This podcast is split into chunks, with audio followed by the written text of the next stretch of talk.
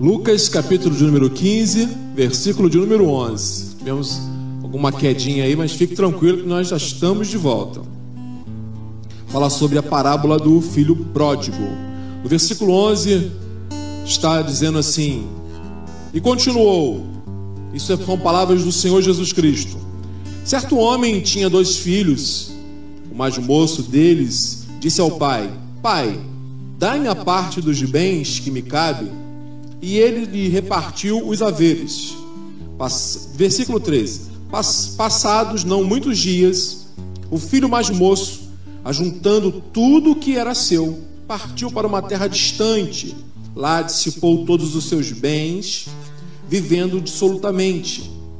Depois de ter consumido tudo, sobreveio àquele país uma grande fome, e ele começou a passar necessidade. Versículo 15 então ele foi e se agregou a um dos cidadãos daquela terra, e este o mandou para os seus campos a aguardar porcos. Versículo 16. Ali desejava ele fartar-se das alfarrobas que os porcos comiam. Outras versões dizem as bolotas dos porcos, mas ninguém lhe dava nada. Então, caindo em si, disse: Quantos trabalhadores de meu pai têm pão com fartura? E eu aqui morro de fome. Levantar-me-ei, irei ter com meu pai, e lhe direi: Pai, pequei contra o céu e diante de ti. Eu não sou digno de ser chamado teu filho. Trata-me como um dos teus trabalhadores, ou em outras versões, seus empregados. Versículo 20: E levantando-se, foi para o seu pai. Vinha ele ainda de longe, quando o seu pai o avistou. E compadecido dele, correu, o abraçou e o beijou. E o filho disse: Pai, pequei contra o céu e diante de ti, já não sou mais digno de, ter de ser chamado seu filho. O pai, porém, disse aos seus servos: Trazei depressa a melhor roupa, vestiu, pondo-lhe um anel no dedo e sandálias nos pés. Trazendo também, traze também e matai novilho cevado Comamos, regozijamos, porque este é meu filho que estava morto e reviveu, estava perdido e foi achado, e começaram a regozijar. Ora, o filho mais velho estivera no campo, e quando voltava, ao aproximar-se da casa, ouviu a música e as danças. Versículo 26: chamou um dos seus criados e perguntou-lhe que era aquilo. E ele informou: Veio teu irmão, e teu pai mandou matar o um novilho cevado, porque o recuperou com saúde. Ele se indignou e não queria entrar. Saindo, porém, o pai procurava conciliá-lo. Mas ele respondeu ao seu pai: Há tantos anos eu te sirvo, sem jamais transgredir uma ordem tua, e nunca me deste um cabrito sequer para alegrar-me com os meus amigos. Versículo 30: Vindo, porém, esse teu filho, que desperdiçou os teus bens com as meretrizes, tu mandaste matar para ele um novilho cevado. Então lhe respondeu o pai: meu filho, tu sempre estás comigo, tudo que é meu é teu. Entretanto, era preciso que nos regozijássemos e nos alegrássemos, porque esse teu irmão estava morto e reviveu, estava perdido e foi achado. E quem pode glorificar o Senhor por essa palavra? Irmãos, nós estamos no mês de maio, mês da família, aqui na Igreja Batista Monte da Fé. E essa história que foi contada pelo próprio Senhor Jesus Cristo, ela é uma parábola. Uma parábola, ela é uma comparação desenvolvida em uma história curta, cujos elementos são eventos e fatos da vida cotidiana, e no qual se ilustra uma verdade moral ou espiritual. O nosso assunto aqui são assuntos espirituais. Os assuntos espirituais entram na moralidade do ser humano, mexem com o interior, com a vida, com a mente e com o coração. Restaura a família, restaura casamento, restaura caráter, restaura autoestima. Esse é o poder da palavra de Deus. Por isso que ela está sendo pregada nessa noite. Essa parábola que o Senhor Jesus contou, o dicionário diz que é uma comparação desenvolvida de uma história curta, cujos elementos e eventos e fatos da vida. Isso quer dizer o quê? Que são elementos e fatos da vida que fazem o cotidiano de Deus.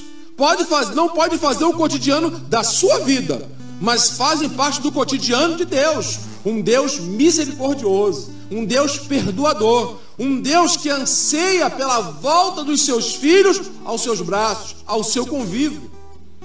Quantos nesse tempo que nós estamos vivendo, assim como disse o, o, o ministro de louvor Richard, estão longe, estão fora da presença de Deus naquilo que diz respeito à intimidade. E nessa noite o Senhor quer resgatar não só o seio familiar, mas Ele quer resgatar também a comunhão com aqueles que estão distantes. E não me venha com a história de dizer que você é crente desde nascido, que você é, é de Deus, que você já nasceu com Deus, que Deus está no teu coração. Não, não me venha com isso. Deus está chamando para perto. Deus está chamando para fora, para fora do mundo, para fora desses prazeres. Só que Deus ele não impede ninguém de fazer escolhas, mas ele tem as suas prerrogativas. Bom seria se todos nós, quando fizéssemos alguma coisa, tivéssemos o desejo do nosso coração, consultássemos a Deus. Mas não. Quando nós analisamos esse capítulo de número 15, versículo de número 12, que fala sobre essa parábola do filho pródigo, no versículo 12, vai dizer que o mais moço deles disse ao pai: Pai, dai-me a parte dos bens. Ele não chegou para o pai e perguntou: Pai, o que, que o senhor acha, pai? Eu estou com um projeto no meu coração. Eu sonho, pai, em não viver essa vida aqui no campo, não, pai. Eu, eu tenho vontade de ir para a cidade grande. Eu tenho vontade de sair daqui. Irmão, isso daí é uma característica de todo jovem. O jovem, é, é, quando ele vem na sua infância, ali, adolescência, ele está sempre ali junto com os pais. Mas daqui a pouco ele vai estudando, ele vai crescendo, ele vai observando o mundo, as coisas, ele começa a ter os seus próprios desejos, ele começa a ter suas próprias vontades, ele começa a sonhar, a querer conquistar. E a melhor forma de conquistar alguma coisa na vida é através dos estudos é através do aprendizado. Mas esse jovem não, ele, ele tinha o conhecimento da terra, ele tinha o conhecimento do campo, ele sabia o que, que era ter um pai com posses, ele sabia o que, que era ter um pai amoroso, ele sabia o que, que era ter um irmão trabalhador, mas ele tinha uma coisa dentro do seu coração, ele queria experimentar algo diferente, ele queria ter novas experiências. Meu irmão, isso tem acontecido na vida de muitos jovens cristãos saem, é, saem da igreja em busca dos seus sonhos, dos seus projetos, e isso é muito bom. Mas quando chega na faculdade, devido à falta de raízes profundas na fé e, e, e, e no Evangelho de Cristo, quando escutam professores, quando escutam outras ideologias, começam a achar a sua vida uma verdadeira escravidão. Foi isso que esse jovem pensou. Ele, ele estava pensando que lá fora seria muito melhor do que ali naquele ambiente que que ele vivia. Eu posso dizer para você que poderia ter sido sim, mas se ele tivesse feito a escolha certa, se ele tivesse levado os princípios que ele aprendeu com o pai dele, porque esse pai que está sendo falado aqui, nessa parábola do filho pródigo, é nada mais, nada menos, ele, ele, ele revela Deus, ele revela o coração de Deus, é um coração aberto, é um coração generoso, é um coração que dá a vida ao pecador, é um coração que alimenta o pecador, é um coração que dá livramento ao pecador, é um coração que ama o pecador, mas não compactua com o pecado. E este jovem, nessa caminhada que ele foi, ele já, ele, ele não nem indaga o pai, já enquadra o pai, pai, dai-me a minha parte. Dai-me a minha parte. E o detalhe, ele era o mais jovem.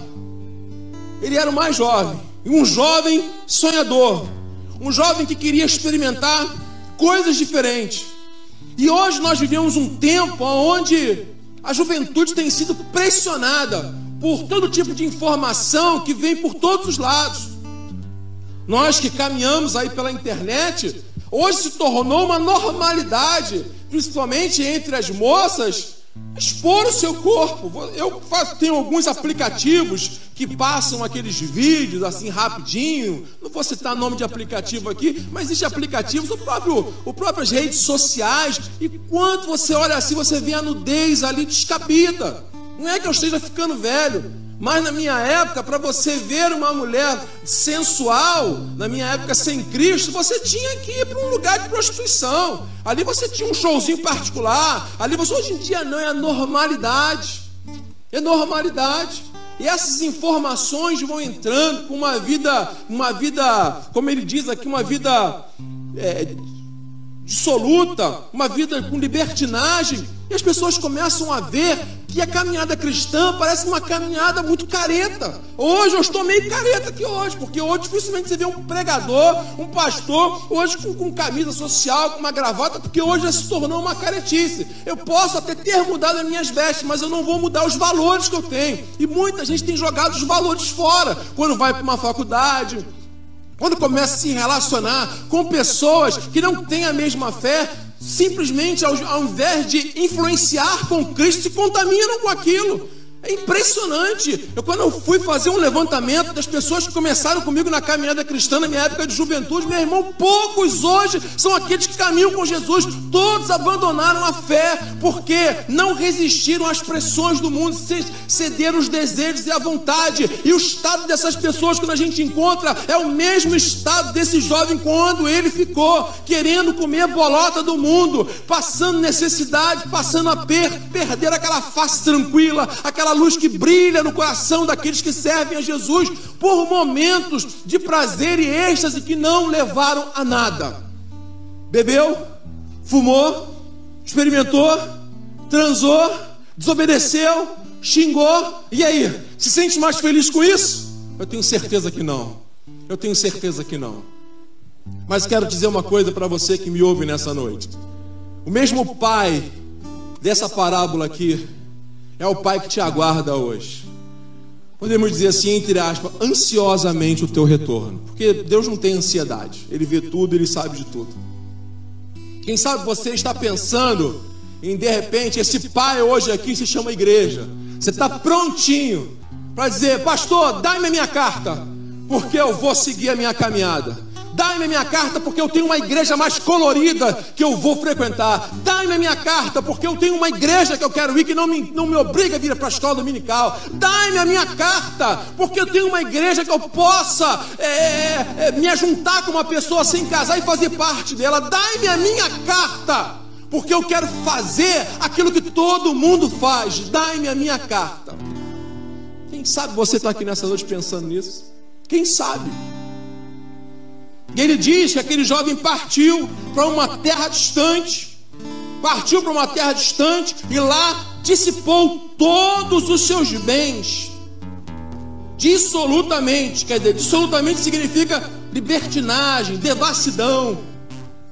Irmão, eu não conheço ninguém, ninguém que esteja melhor do que aqueles que continuam firmes servindo a Deus. Não conheço ninguém. Fala, não, fulano, cara, fulano, depois que saiu da igreja, depois que largou esse negócio de evangelho, a pouco o cara tá extraordinário. Não conheço ninguém. Não conheço ninguém. E a Bíblia diz no versículo 14 que ele consumiu tudo, depois de ter consumido tudo, sobreveio aquele, aquele país uma grande fome. E ele começou a passar necessidade. Ele não diz que o diabo consumiu tudo. Ele não diz que os outros consumiu tudo. Ele não diz não, ele diz que ele consumiu tudo.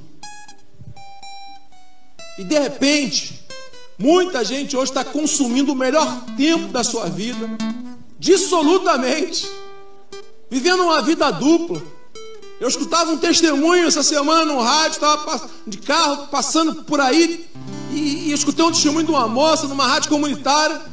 Uma frase que ela disse naquele testemunho foi a única que me marcou. Ela disse: Como é difícil, como é pesado viver uma vida dupla. Eu falou, gente, é muito pesado. Charles Spurgeon diz que cada dia quem vive uma vida dupla precisa cada dia fazer um novo teatro para que ninguém descubra o seu pecado secreto.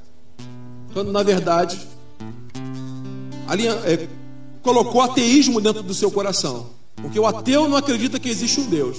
Então aquele que vive num pecado secreto não acredita em Deus. Porque aquele que se esconde do homem, ele não pode acreditar em Deus. Porque a gente pode se esconder daqueles que estão aqui, mas dos olhos de Deus a gente não pode se esconder. Então se a gente ignorou que existe um Deus, a gente está, como ele diz, no ateísmo prático. E aquele jovem consumiu tudo. E você, de repente, está consumindo anos da tua vida de uma forma que não agrada a Deus. de uma forma que não está te fazendo bem, de uma forma que está te afastando do melhor que Deus tem para você. E o melhor que Deus tem para você é que você esteja próximo, é que você esteja sob os cuidados, é que você esteja com a sua família.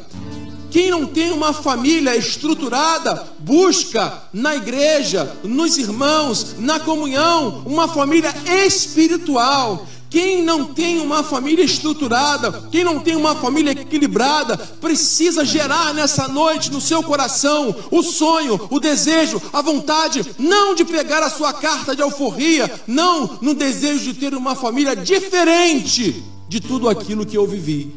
Mas a tendência das pessoas é buscar o mal do mal que elas viviam. E esse camarada aqui, ele tinha uma família equilibrada, mas dentro dele ele tinha uma vontade de conhecer o outro lado. Só que o outro lado é um outro lado escuro, é o outro lado das trevas. Que não tem luz própria de Deus, tem que ser iluminado por luzes artificiais. O estado do filho pródigo era um estado lastimável. Então ele foi e se agregou a um dos cidadãos daquela terra e este o mandou para os seus campos guardar porcos. Quando Jesus ele fala a respeito disso, ele fala de um, de, um, de, um, de um alimento, de um animal que o judeu rejeitava. Era algo imundo. Então Jesus mostrou a profundidade, o fundo do poço que esse camarada se encontrou ao se afastar da sua família, ao, ao deturpar a sua vida e ao gastar o seu tempo, o seu dinheiro, a sua energia naquilo que não trouxe nenhum benefício para ele.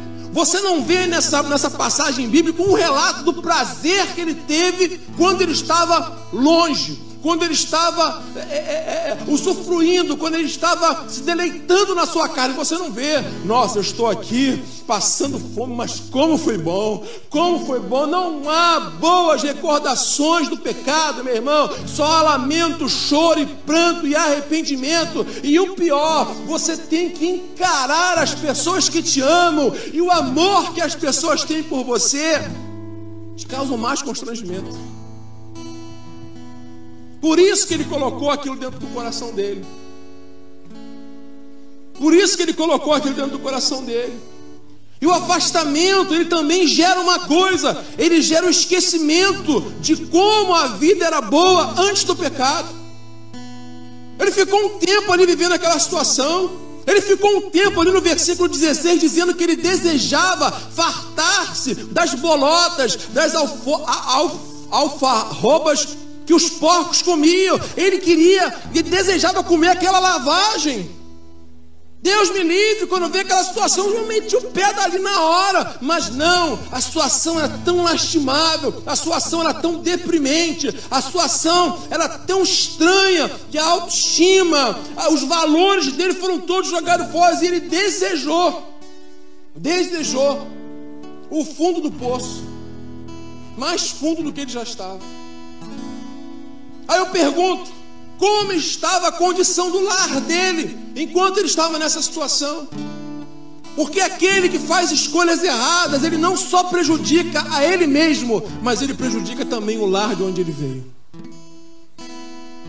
É mãe preocupada, é pai preocupado, é irmão preocupado, é noite de sono sem dormir, é marido que chega tarde, é pai que chega bêbado e as crianças têm que se esconder para não tomar surra. É o dinheiro que não chega, é a fruta que não entra, é os passeios que não acontecem. Tudo isso acontece através do afastamento. E esse afastamento pode ser um afastamento presente. Quem sabe você está passando uma peleja por estar dentro de casa. Quem sabe você está passando um mal bocado por estar dentro de casa. Quantas, quantas reclamações, minhas irmãs são professoras e mães, mandam e-mails e mais e-mails porque querem colocar os seus filhos para as escolas porque elas não aguentam. O filho é dela, não é da escola, e ela não aguenta o próprio filho. Meu Deus, esse tempo que a gente está vivendo, nós precisamos rever o que nós temos feito com o nosso tempo, o que nós temos feito com nossos entes queridos. Tem gente que vai morrer trabalhando, vai se matar trabalhando só para não botar a cara dentro de casa. Graças a Deus, que o Evangelho ele traz algo novo para a nossa vida.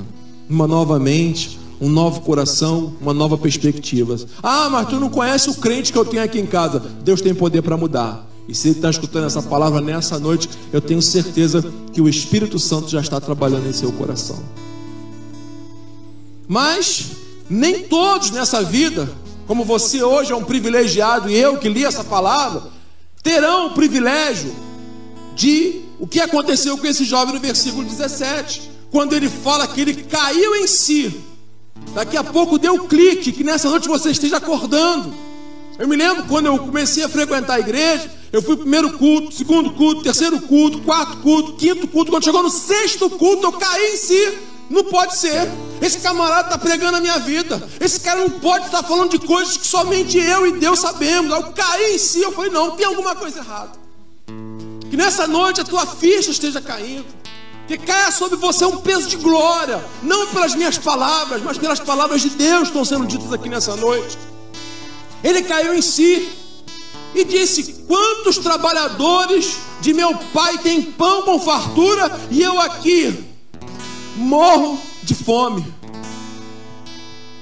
Ele pensou só no sustento, ele pensou só no básico, ele pensou naquilo que ele pensava antes dele ir embora, porque ele falou assim: Eu tenho tudo aqui, eu tenho sustento, eu tenho pão, eu tenho casa, eu tenho tudo, mas eu quero algo diferente. E aquilo que ele trocou para buscar algo diferente, agora ele estava querendo de volta. Começou a dar valor àquilo que ele disse uma vez que não tinha mais graça. Quantas pessoas vão embora da igreja? Quantas pessoas vão embora depois ficam aí pelejando, vão daqui, vão de lá, vão passeando, batendo cabeça e saem do lugar aonde Deus colocou você. Não saia. Não saia. Meu irmão, para quem não conhece o Pai, você está conhecendo um Pai amoroso nessa noite, um Pai que tem pão, um Pai que tem alimento. Quem sabe você que me ouve é um religioso. Quem sabe você tem vivido na religião durante toda a tua vida e tem sido uma pessoa como um dia eu fui insatisfeita e você tenta satisfazer o vazio do teu coração com bebidas, com drogas, com mulheres, com prostituição ou com violência, com ignorância. Você tem tentado preencher o vazio dentro do teu peito que é do tamanho de Deus que nada vai preencher esse vazio. Nada vai preencher esse vazio. Para os que estão afastados, que caia a ficha nessa noite de voltar para onde caiu, como diz lá em Apocalipse. Para aqueles que não conhecem, que volte à casa do Pai que tem pão para você. Eu não estou te chamando para vir aqui para a Igreja Batista Monte da Fé. Eu estou te falando para você voltar para a casa do Pai. É a presença do Altíssimo.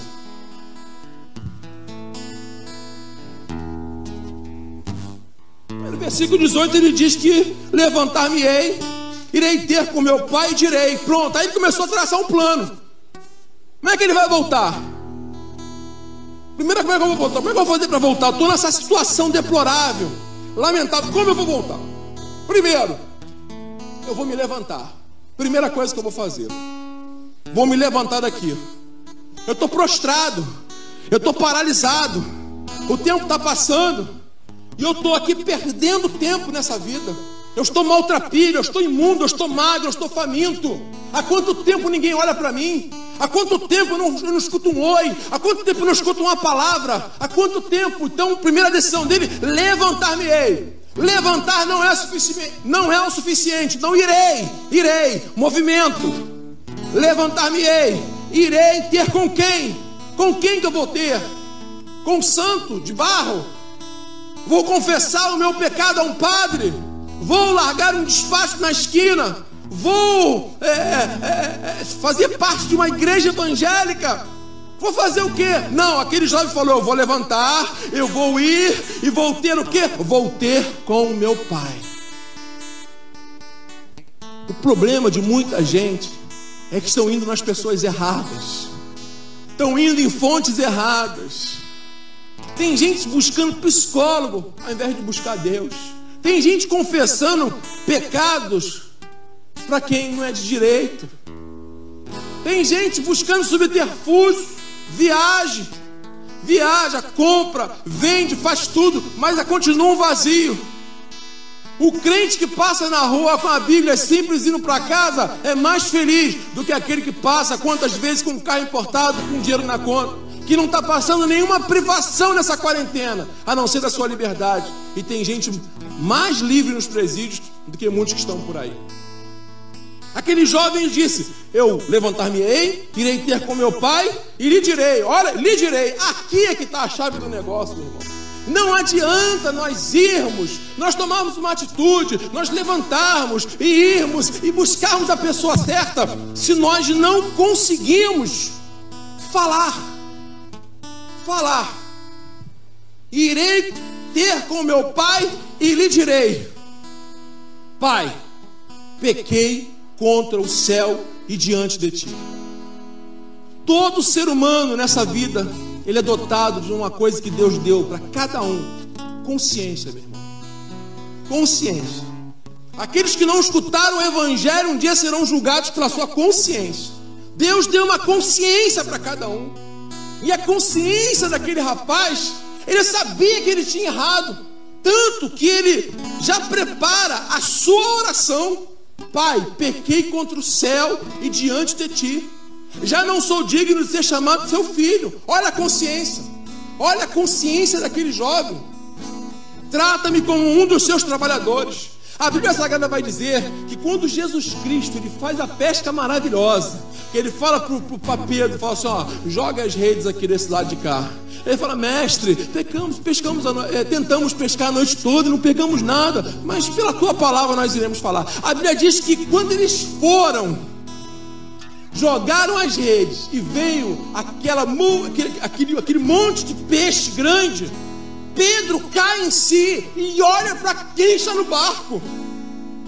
E sabe o que, ele diz? Afasta-te de mim, afasta-te de mim, que sou um pecador. Você pode estar se achando muita coisa, mas eu acho que a primeira coisa que você deve se achar diante de Deus é um pecador. É um pecador. Ele não se achou filho daquele grande homem, ele não se achou dono daquela fazenda, ele não se achou herdeiro das coisas que o pai dele multiplicou. Depois que ele saiu, o pai dele multiplicou a herança. Ele não se achou nada, ele se achou um pecador.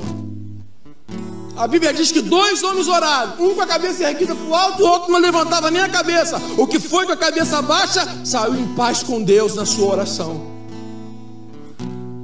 Meu irmão, desce do palanque, desce do palco, se humilha diante de Deus, conserta-te.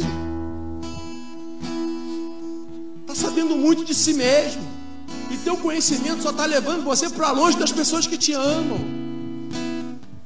Teu conhecimento, as tuas, tuas decisões só estão levando você para longe de Deus. E por mais que as coisas estejam dando certo, como um dia deu certo na vida desse jovem, por um momento quando ele estava longe do pai dele, vivendo naquela cidade, ele estava vivendo bem bom da vida que qualquer homem mundano quer ter. Ele bebia, ele consumia, ele comprava, ele desfrutava, ele tinha as melhores mulheres que ele queria, me dá essa, me dá aquela. Por um momento ele sentiu quem, tá, quem sabe você está vivendo esse momento. É o momento do êxtase. Lembre-se, Deus é bom. Ele dá para o injusto, ele dá para o injusto. Mas dentro de você, lá no fundo, no profundo da tua alma, o que, que passa dentro do teu coração? O que, que você sente?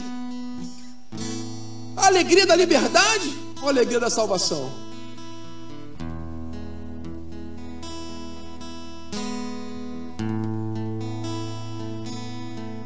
Vem a questão do desconhecimento. Porque quando ele fala, ele prepara aquela oração, Pai, pequei contra o céu e contra ti, ele já prepara a oração pedindo perdão e já dá sugestão de como ele gostaria de ser recebido na casa pelo pecado que ele tinha cometido.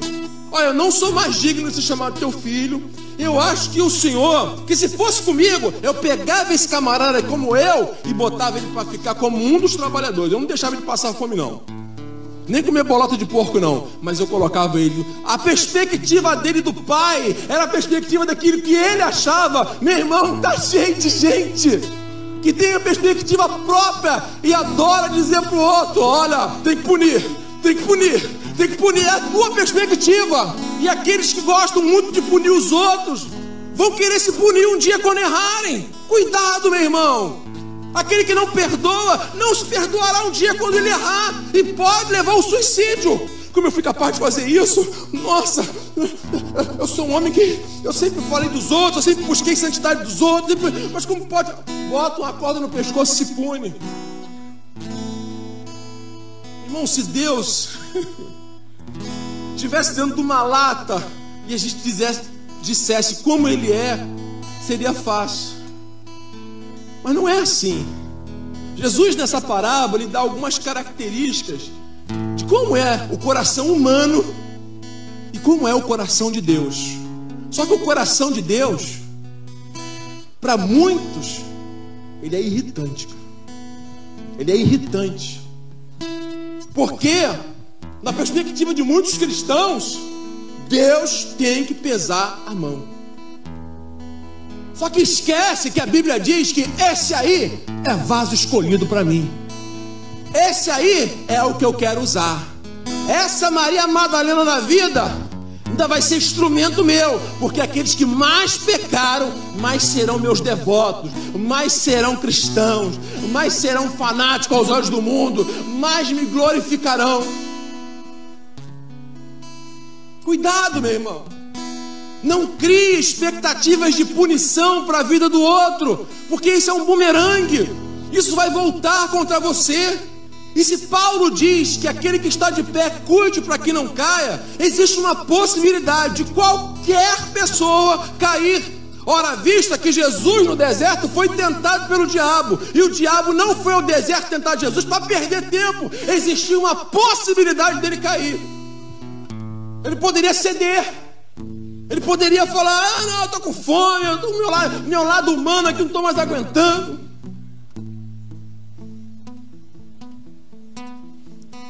O mesmo cão do Éden, que estava em forma de serpente, é o que está de repente soprando aos teus ouvidos. Foi assim que Deus disse? Foi assim que Deus disse? Ele é aquele que traz a dúvida ao coração. Mas uma coisa eu te digo nessa noite: não tenha dúvida, Jesus Cristo te ama. E Ele quer te tirar dessa situação que você se encontra em nome de Jesus. Aí eu pergunto: quantas coisas deixaram de acontecer porque esse filho foi embora de casa? Quantas coisas estão deixando de acontecer por, por causa de ressentimentos no coração? Gente que é uma potência na mão de Deus e hoje se encontra ressentido, magoado, vivendo o seu, o seu, o seu, o seu lugar indesejado, comendo bolota, fazendo aquilo que Deus não mandou, ao qual guardou no seu coração mágoas. E o tempo está passando, os anos estão passando. Meu irmão, a obra deve continuar. Não existe lugar onde você esteja que você vai encontrar as coisas 100% da forma como você quer. Nós podemos pensar diferente, mas precisamos ser unânimes numa coisa: Deus tem o controle de todas as coisas. Então, ao invés de discutirmos, ao invés de entrarmos em debate, devemos nos juntar e perguntar: Deus, qual é a tua vontade? Para nós seguirmos fazendo esta obra, para seguirmos fazendo o evangelismo, para seguirmos cultuar juntos, para podermos seguirmos louvando, pregando, desenvolvendo o ministério que o Senhor nos chamou Pai, me ajuda a lidar com a minha família. Pai, me ajuda a lidar com os meus traumas. Pai, me ajuda a lidar, lidar com o meu trabalho, com o meu chefe, com as perseguições, com a mulher que me tenta, com o dinheiro que me tenta, com a vontade que me tenta. Me ajuda, Senhor. Essa tem que ser a nossa perspectiva. Porque as coisas deixaram de acontecer quando ele fala, pai, me dá a minha parte, ele vai embora. Então ele fazia alguma coisa naquele lugar lá. E uma coisa deixou de ser feita porque ele fazia falta. Eu vou dizer aqui na perspectiva humana, não na perspectiva de Deus. Deus está com saudade de você. Deus está com saudade da tua oração. Deus está com saudade. Cadê tuas lágrimas? Como diz aquela canção, onde está aquele brilho nos teus olhos? Eu arrumei hoje, estava pensando, falei, Senhor, vou botar roupa de crente hoje, estou com saudade de botar minha gravata. Minha igreja anterior, 12 anos de porta de igreja, ali apertando a mão, Pai Senhor, seja bem-vindo. Ah, tem uma cesta básica, ah, tem, tem um vale de transporte, na época do vale de transporte. botei e fiquei me olhando no espelho. Falei, naquela época não tinha cabelo assim, cabelinho mais jogadinho pra cima, moderninho com gel, não. Cabelo era normal. Hoje em dia a gente bota um gel aí e faz qualquer besteira. Não tinha um sapato tão brilhoso. Mas a alma, a alma era cheia de Deus. Eu falei, Senhor, como é que está a minha alma hoje? Como é que o Senhor ouviu meu coração, profundo da minha alma, Senhor Deus? Me mostra onde eu estou, o que, que eu estou fazendo, se eu estou te agradando. Senhor, como é que eu posso melhorar? Como crente, como marido, como servo, como diácono, como filho, como empreendedor. Senhor, me ajuda. Porque senão, meu Deus, eu serei somente uma roupa. Uma roupa ambulante, vazio por dentro. Me faz ver as coisas com a tua perspectiva, Deus. Me faz ter aquela alegria que o Senhor falou para os discípulos. Estão se alegrando com que expulsaram o demônio? Vocês têm que se alegrar que o nome de vocês está no céu. Aleluia. Alegria da salvação, Senhor. Onde está? Tira de mim essa perspectiva. Não, é só para trabalhar e para comer. Só voltou, né? Fez o que fez, né? Pegou o dinheiro, agora vem com essa conversa fiada. Vai, dá, tá, não vou, eu não vou te mandar embora, não, porque tem meu filho. Dá o um trabalho para ele. Dá o trabalho mais pesado para ele, ó. Cortar lenha. Dá o trabalho mais pesado para ele. E dá um prato de comida para ele. Vai viver disso.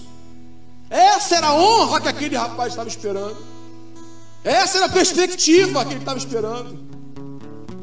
Muitos estão dentro da igreja, mas não conhecem o coração de Deus, do Deus que o próprio serve. Por isso, distribui condenação para onde estiver, uma metralhadora de condenação. Ah, morreu, caiu, não tem mais jeito. A perspectiva de Deus é diferente. Ele queria ser somente um trabalhador de onde ele, de onde ele veio. E versículo 20 ele diz: Levantando-se, foi para o seu pai. É interessante, 19 diz o que ele ia fazer. Preste bem atenção, 19. Levantar-me-ei, ó, levantar-me-ei. Vou fazer ainda. Irei ter com meu pai. No versículo 20, atitude. E levantando-se, foi para o seu pai. Vinha ele ainda longe. O coração de quem está voltando pode estar longe, mas Deus já está vendo agora. Deus já está vendo o que está sendo gerado dentro de você. Ah, é, eu vou fazer alguma coisa. Você pode estar pensando, mas Deus já está esperando. Deus já gera expectativas em você. Então, de longe, quando seu pai o avistou, e compadecido dele, correndo, o abraçou. Lembre-se, meu irmão.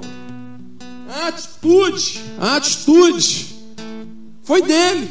A decisão foi dele. O primeiro passo da normalidade foi dele. Mas eu duvido que ele esperava que o pai se precipitasse, que fosse antes dele chegar até ele, ao seu encontro com festa, com alegria, com amor, com seja bem-vindo. Eu estava te esperando, você estava morto e reviveu. O pai quebrou diversos protocolos, ao qual nosso pastor já pregou aqui diversas vezes na igreja de levantar as suas vestes, de correr. Muitos protocolos foram quebrados. E Deus quebra tudo aquilo que a gente acha para te receber nessa noite novamente como filho. A dívida continua lá. Você pode pedir para Deus perdão hoje. A dívida continua no banco, mas Ele te recebe como filho. O pecado aconteceu, pessoas foram marcadas por causa do teu erro. Tu pede perdão para Deus, as pessoas continuam marcadas, mas Deus te recebe como filho, porque o primeiro a receber aquele rapaz não foi empregado, não foi irmão, não foi mãe, não foi pai, foi o próprio pai dele que recebeu. O próprio pai que recebeu. Labachuri canta labassais. Assim como o filho teve atitude. O pai também teve. O pai também teve. O pai correu. O pai abraçou. O pai beijou. E depois que ele recebe esse primeiro carinho, esse primeiro afago, esse, esse seja bem-vindo. Aí no versículo 21, o filho abre a boca. Repare bem que o pai ele não diz nada. O pai, ele não diz nada para esse filho. Oh, oh, tu não sabe como tu me fez sofrer. Ah, poxa vida, eu tenho sofrido tanto. Você é um desgraçado. Ele não falou nada. Ele só expressou, só expressou carinho. Ele só expressou alegria por aquele ter filho ter chegado. Ele abraçou, ele beijou. E o filho fez aquilo que ele tinha programado. E fez aquilo que era certo, porque a ficha caiu. Ele diz: Pai, pequei contra o céu e diante de ti, versículo 21, não sou digno de ser chamado seu filho. O pai, porém, disse aos seus servos: Repare bem que o pai não disse nada. Meu irmão, você pode sentir o amor de Deus aí na tua casa. Você pode olhar para mim ver o diácono Fernando está falando comigo, mas o amor de Deus está te alcançando aí na tua casa agora. Você pode sentir o teu coração aquecido agora. O pai não está falando nada, ele só está olhando. Deus é onisciente, Deus é onipresente, Ele está em todos os lugares. Ele não entra pelo cabo da internet para chegar até você, Ele já está aí do seu lado. Ele está aí acima de você, Ele está ao teu lado. Ele quer estar, Ele quer estar dentro de você. Ele está te abraçando agora com essa palavra. Ele está te beijando agora com essa palavra. Ele está te dando colo que você tem sentido falta. Ele está te dando algo espiritual, algo que nenhum homem pode dar, que nenhum lugar bonito, nenhuma viagem que você pode fazer pode proporcionar tanta paz a qual Jesus Cristo pode dar para nós, como Ele deu para esse filho. Só que o filho estava se sentindo que ia ser tratado como um empregado, como um empregado qualquer.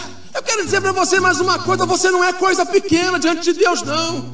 Você é precioso, você é preciosa para Deus. Como eu sou também, como meus irmãos que estão aqui são. Não se sinta menor daquilo como Deus te colocou, como príncipe, como uma princesa do Senhor. E a Bíblia diz que o pai, porém, disse aos seus servos: Trazei depressa a melhor roupa. Não, não, ele não esperava a melhor roupa. Não, ele não esperava. Ele esperava um trabalho com pratos de comida. Mas traga a melhor roupa. Olha como é que eu estou bonito hoje. Traga a melhor roupa. E não é devagar, não. A obra que Deus tem para fazer na tua vida é agora. E o pai, porém, disse ao seu servo: Trazei depressa, é agora. Eu não quero ver meu filho nessa situação, não.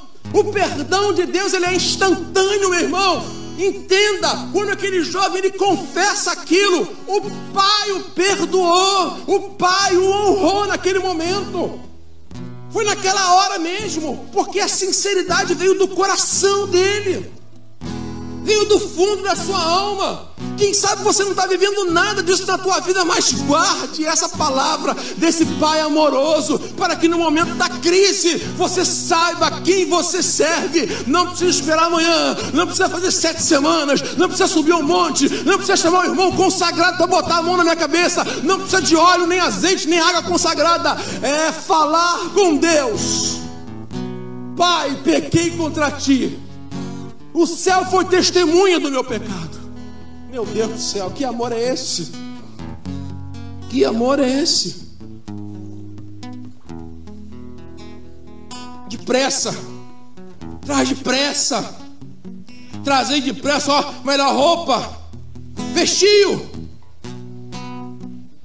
pondo-lhes um anel no dedo, sandália nos pés. Quando ele põe um anel, ele resgata a aliança. Ele resgata a aliança que foi perdida na sua saída.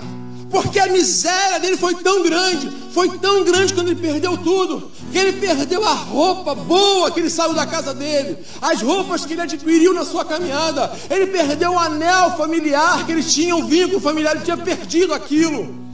Ele estava descalço, ele estava maltrapilho, ele estava pisando em tudo aquilo que o mundo tem de pior aí. Ele estava de uma forma que onde ele passava ele se machucava. Era uma pedra mais pontuda. Ele pisava nas fezes dos animais. Ele podia pisar num animal peçonhento. Ele podia cortar o seu pé. Quem está descalço está correndo perigo. Deus não te chamou para viver assim. Ele tem roupa para você. Ele tem uma aliança feita na cruz do Calvário há dois mil anos com você. Basta você se arrepender, pedir perdão. E agora, eu digo agora, não amanhã, mas agora Deus restaurará a tua vida, a tua autoestima e tudo aquilo que você perdeu.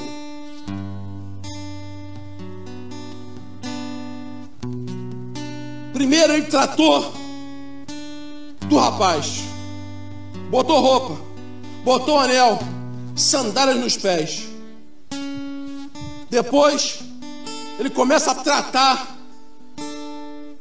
do interior daquele rapaz ele começa a tratar daqueles que estão em volta daquele rapaz.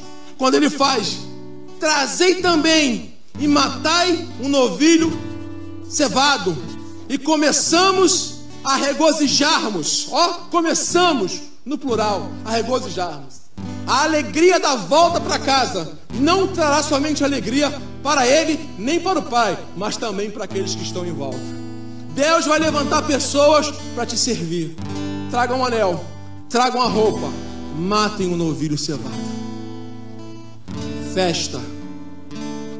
A Bíblia diz: quando um pecador se arrepende, festa no céu.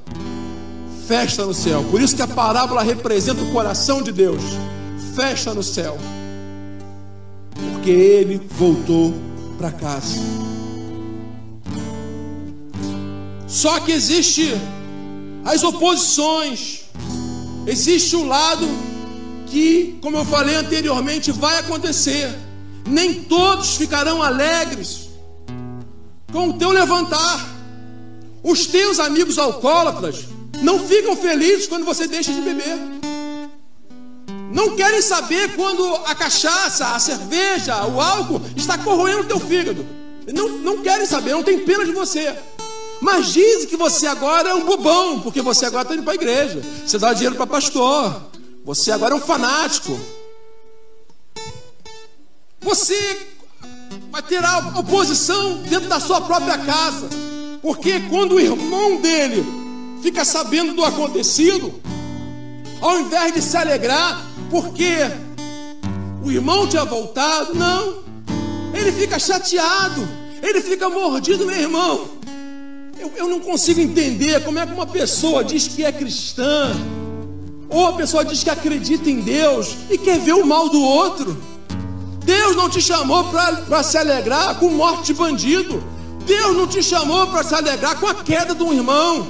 Deus não te chamou para se alegrar com, com a fatalidade do outro. Deus não te chamou para ser juiz de ninguém. Entenda uma coisa: o pai estava alegre. Aquilo que alegra o pai precisa alegrar o meu coração. Se não alegra o meu coração, eu preciso trabalhar em cima disso. Eu preciso orar em cima disso. Eu preciso manifestar o fruto do Espírito Santo na minha vida. Eu preciso ter domínio próprio.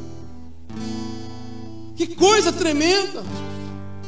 No versículo 25, diz: Ora, o filho mais velho que estivera no campo, e exatamente a pessoa que está na obra, está no campo, está na obra, está fazendo, mas o coração não está puro, o coração não está liberto, o coração não está 100% ali porque está alegrando o pai, mas está alegrando o homem não está alegre com o que tu está fazendo. Meu irmão, eu costumo dizer uma coisa: que todo tempo de crise é um tempo de oportunidade. A primeira vez que eu coloquei um microfone na minha boca, na minha vida, para trazer uma palavra, foi um dia que teve uma enchente na Avenida Santa Cruz. O pastor da igreja não conseguiu chegar. Do tempo todo que eu passei na igreja anterior, pastor, não faltou um culto por doença, não me lembro, não me lembro, não me recordo. Mas um dia encheu, mas encheu tanto que ninguém passava. Eu me lembro que o líder da juventude falou: Aí, Fernando, agora é contigo, meu irmão. Falei, pô, mas não, fala o que Deus fez na tua vida. Peguei o microfone e contei meu testemunho. A primeira vez que eu segurei um microfone na minha vida. Crises são momentos de oportunidades. Aproveita as crises. Faltou alguém? Eu estou aqui para fazer. Não veio? Conta comigo. Não sei, eu não sei, mas conta comigo, eu posso ajudar de alguma forma. É o melhor tempo de oportunidades. Sabe o que está acontecendo hoje? É porque a gente tem uns elementos prontos na internet e a gente acha que a vida cristã é aquilo dali. Paga uma luz, bota uma luz forte, bota um banquinho sentado, uma camisa fechada até aqui, um som maravilhoso ao fundo, uma imagem HD. E a pessoa acha que a vida cristã é isso. Não é, meu irmão. A primeira vez que eu preguei num lugar fora da igreja foi numa festa aqui na Olímpia Esteves, realengo, para quem está me ouvindo de longe. Numa festa, era aniversário de uma menina. Eu falei, irmão, trazer uma palavra? Vamos trazer uma palavra. Ela trouxe uma, nunca esqueça, trouxe uma palavra. E assim foi, festa de aniversário, confraternização, oração. Uma vez nós estávamos numa casa ali em Padre Miguel, fomos fazer uma visita um domingo à tarde. E eu nunca esqueço disso, peguei a Bíblia e li. Dai a César o que é de César e a Deus aquilo que é de Deus. Só li só esse versículo aqui, não tinha feito nada, só lemos o versículo. Uma senhorinha levantou endemoniada e partiu para cima da gente com toda a fúria só porque nós lemos um versículo. Aí às vezes a pessoa não entende, fala, pô, tá aí, não, meu irmão. Não é por nada não, cara. Não é por nada não. É porque o Pai colocou um anel no meu dedo. É porque o Pai me deu vestes novas. É porque o Pai colocou sandálias nos meus pés. É porque o Pai tem calçado aqueles que querem fazer a vontade. Por isso que o fogo continua vivo. E o fogo de muita gente tem apagado, sabe por quê? Porque tem olhado para o lado, tem olhado para o não. Tem olhado, não, sei o que, ah, o irmão tá, mas aquele irmão tá, mas fulano, não sei o que. E o mundo fala assim, ó, e ela fez o que fez, e ela diz que é crente lá, safado, rapaz, tava com as meretrizes, tava comendo bolota de porco, agora está na igreja. Haverá sempre um espírito humano decaído, do original do Éden dentro de cada um de nós. Mas nós hoje não, vivemos com o Espírito de Deus na novidade de vida. Os trabalhadores se alegraram com o Pai, foram correndo depressa buscar as vestes. Pega aquele anel, pegaram o anel, pegaram as sandálias, ó, mata o novilho, prepara a festa, é dia de celebrar. Os trabalhadores, aqueles que trabalham mesmo, vão fazer isso, vão investir. E você está perdendo tempo com o quê? Fica na internet escrevendo besteira, fica criticando o outro, fica falando, fica... não adianta. O Senhor nos chamou para retornarmos para Ele, tornai-vos a mim. Olha, o Pai foi correndo e eu tornarei para vós. Está lá em Malaquias.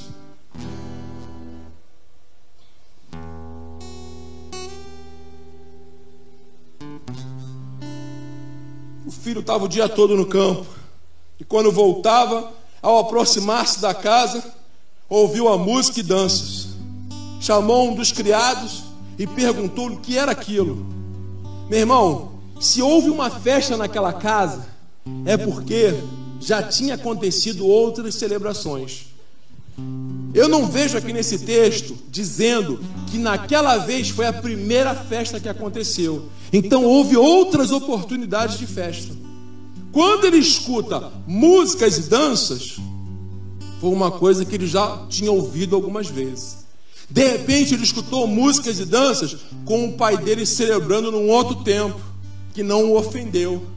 Mas agora ele está vivendo a ofensa e a amargura própria de uma vida incompleta diante do pai. Aí vai dizer o seguinte: que ele ele chamou um dos criados e perguntou-lhe o que era aquilo. Para quem quer saber o que está acontecendo, é preciso chamar quem está participando. Quem pega informação do lado de fora, quem pega informação de fora, vai escutar boato, balela, conversa fiada. É, o que está acontecendo lá? Pastor, está enchendo a igreja de gente fazendo culto lá, não aparece. É mentira, conversa fiada. Pergunta quem teve aqui. O Richard está aqui, o irmão está aqui, o Cleuton, tá a pastora Tereza, está o pastor. Quer saber o que aconteceu aqui? Pergunta para quem estava aqui, porque quem perguntar para quem está de fora, para quem não vem, para quem não participa, para quem não compartilha, para quem não se alegra, não tem saudade, meu irmão, não pergunta porque não sabem de nada. Ou a quarentena está aí, o coronavírus está rodando, mas Deus continua trabalhando a som de festa, a som de júbilo aqui nesse lugar, porque o Senhor está aqui nessa noite em nome de Jesus. E ele informou: veio teu irmão e teu pai mandou matar o novilho cevado, porque o recuperou com saúde, ô oh, glória! O irmão estava bem, estava maltrapilho, estava meio esculhambado, estava sujo, estava batido, mas estava com saúde. E ele se indagou, ó, oh, ele não falou com ninguém, não, ele se indagou e não queria entrar. Saindo, porém, o pai procurava conciliá-lo. Mais uma característica do coração de Deus, estamos finalizando. É a alegria e o retorno daquele que tinha caído e reconciliar e conciliar-se com aquele que está presente, mas está abatido. Pense bem, meu irmão. Foram esse dia, foram um dia de receber duas pessoas abatidas, uma que estava fora e outra que estava dentro. E eu pergunto para você: quem é você nessa história? Quando lemos a Bíblia, precisamos ler a Bíblia contra nós mesmos. Quem é você nessa história? Você é um dos empregados que estão felizes com tudo que aconteceu? Você é o filho que se foi, que partiu e está voltando agora? Está com vergonha? Ou você simplesmente já é um, um da casa, mas não se, alegra, não se alegra com aqueles que estão retornando à casa? Quem sabe você acha que é indigno até eu estar aqui pregando nessa noite? Quem sabe você criou alguma coisa dentro do teu coração?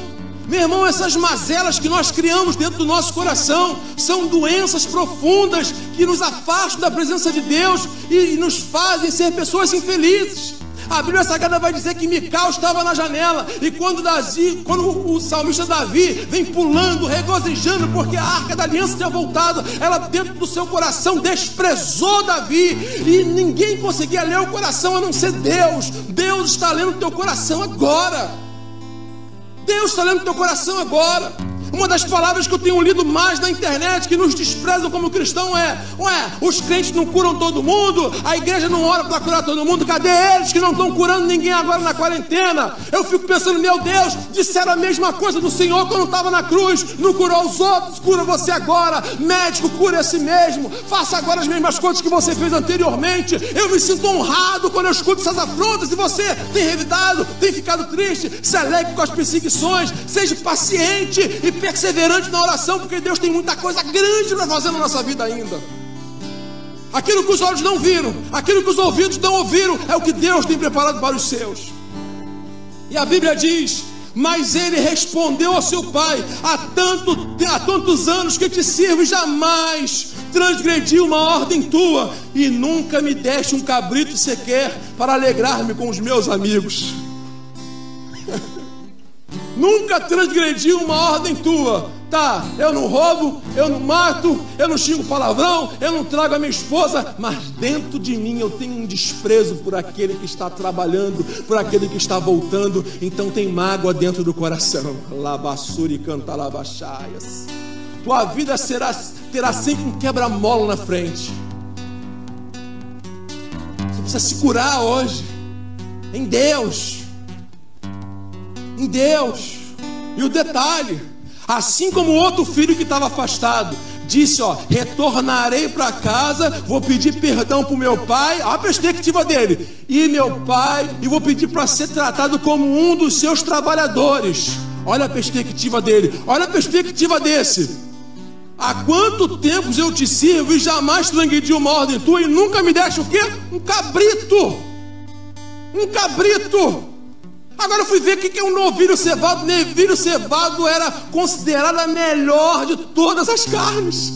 O pai falou: mata o novilho cevado, vamos fazer uma festa, vai rolar um churrascão aqui hoje.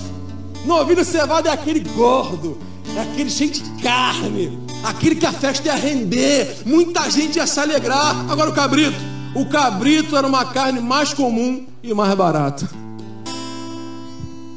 Irmão, não sei você, mas quando eu vou na churrascaria, Cara, alcatra. Não, alcatra eu como em casa. Eu quero comer outra carne. Dá outra carne. Um filé, alguma coisa. Alcatra eu como em casa. Para no Guanabara, dá dois quilos de alcatra. Vou para churrascaria para comer alcatra. Vou para comer carne diferente. O filho, o que estava lá queria ser tratado como trabalhador. O que estava aqui estava querendo cabrito. E Deus estava e, e Deus falou para ele assim, ó, cara, tudo que é meu é teu. Eu quero dizer para você o seguinte: o novilho cevado que eu estou dando para o teu irmão é teu também. Tu pode se alegrar, se alegra na tua casa.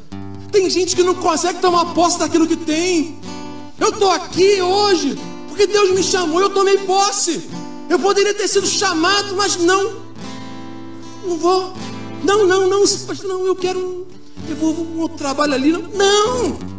Aqui é o novilho cevado para mim hoje.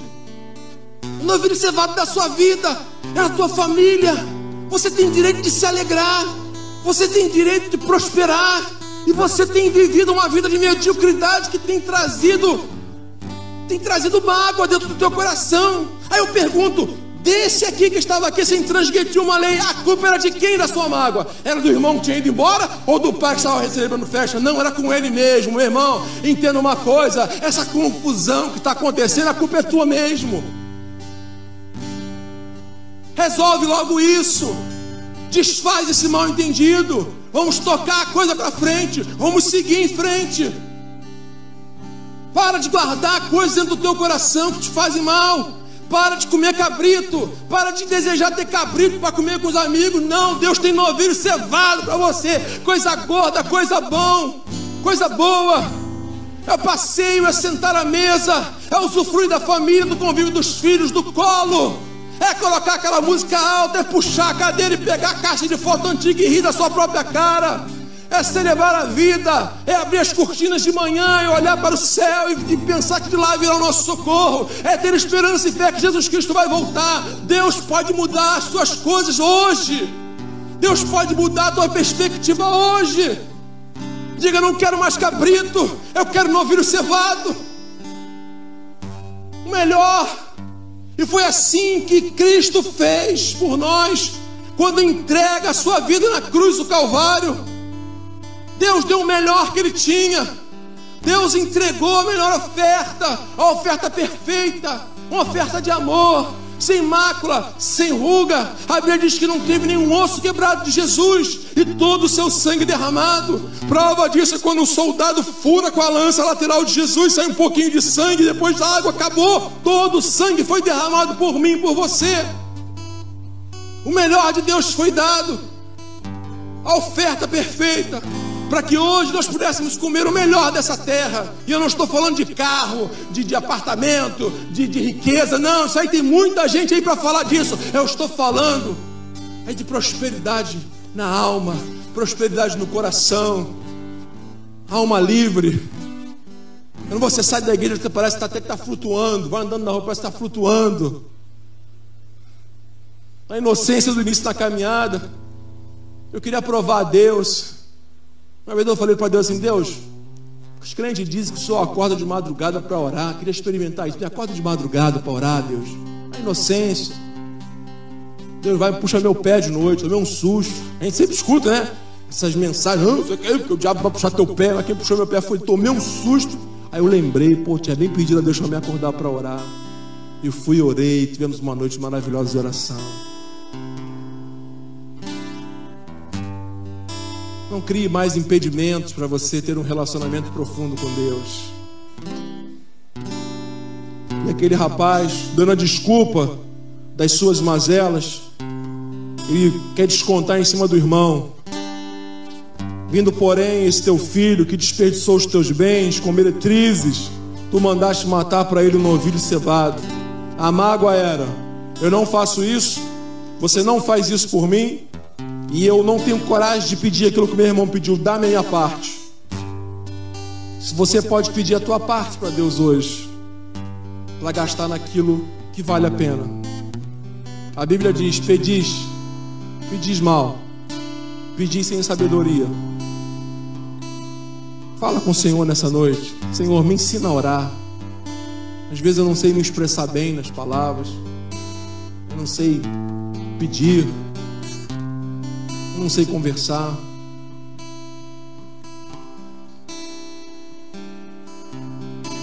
Quem sabe você precisa voltar atrás nessa noite. E o Pai está dizendo para você: Eu gostaria que o Ministério Louvor cantasse aquele último hino, foi muito bom. Meu filho, você que sabe, fica à vontade. Meu filho, tu sempre estás comigo, sempre estás comigo. Tudo que é meu é teu. Entretanto, era preciso nós regozijarmos e nós alegrássemos, porque o teu irmão estava morto e reviveu, e estava perdido e foi achado. Quando ele fala que é necessário, foi porque o Pai, que sabe de todas as coisas, que é Deus, também queria tratar o coração desse que ficou.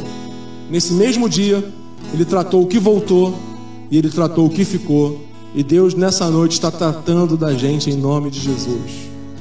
Quem sabe você que está me ouvindo nessa noite tem uma vida marcada por derrotas, tem uma vida marcada por traumas, por bullying, você foi molestado por alguém, tocaram no teu corpo quando você não permitiu. Quem sabe anteciparam as coisas na tua vida.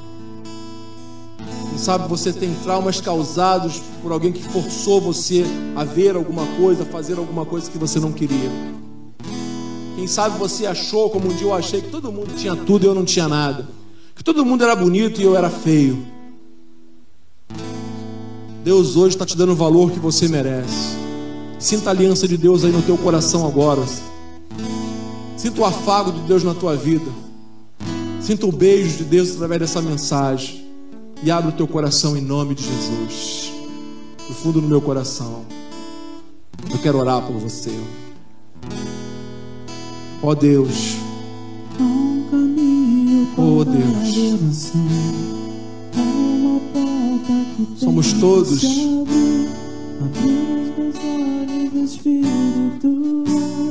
todos teus filhos, Pai. Oh Deus, existe aqueles que estão dentro, meu Pai. Aqueles que estão fora. Existem aqueles que estão prontos para a festa, como os empregados. Estão felizes com tudo. Mas existem dentro do celeiro os que foram embora, os que estão voltando os que querem ir embora, o que estão, mas estão com mágoas no coração, são incompletos. Tudo que está aqui a gente pode tomar posse, mas não sabem, têm vergonha, então acham que o outro é maior do que eles, aí não merece, se acham injustiçados, meu Pai. Quantos, meu Pai? se acham injustiçados e querem fazer justiça com as próprias mãos, trazendo palavra de condenação, lamentando pelas bênçãos recebidas por aqueles que estão voltando, por aqueles que estão chegando. Outros se acham injustiçados porque acreditam que aquilo que eles precisavam não é chegado até eles. E quem não merece está sendo apadrinhado. Ó oh, Deus, quanta gente está infeliz com a sua aparência, meu Deus. Deus, quanta gente está infeliz, ó oh Deus, com a casa que tem, Deus. Ó oh Deus, eu choro por aqueles que não te conhecem, Deus. Eu choro por aqueles que não têm essa alegria no coração de Cristo Jesus, Pai. Eu choro pelos perdidos, meu Deus. Eu choro por aqueles que ainda estão lá comendo bolotas de porcos, Deus. Eu choro, Deus, pelos viciados que estão debaixo dos viadutos, meu Pai, que não têm o privilégio de ter uma igreja como nós temos, de ter uma casa, que trocaram tudo pelo sustento do vício, meu Deus. Eu choro pelos bandidos que estão plantados nas bocas de fumo, vendendo morte para os outros. Eu choro por esse, ó Deus, que tem tido tudo, mas não tem tido compaixão, ó Deus, das pessoas, e tem roubado, ó Deus, na política, nos ministérios, nos cargos públicos, nas empresas, tem roubado oportunidade, tem roubado o crescimento do nosso país, Deus. Eu choro por aqueles, ó Deus, que tiveram oportunidade de abraçar, de beijar e hoje tem o seu ente no hospital e não pode nem chegar perto e se morrer, Deus, não haverá uma última despedida, Deus. Eu choro pelos casais que estão separados, pelos filhos que estão pelas ruas.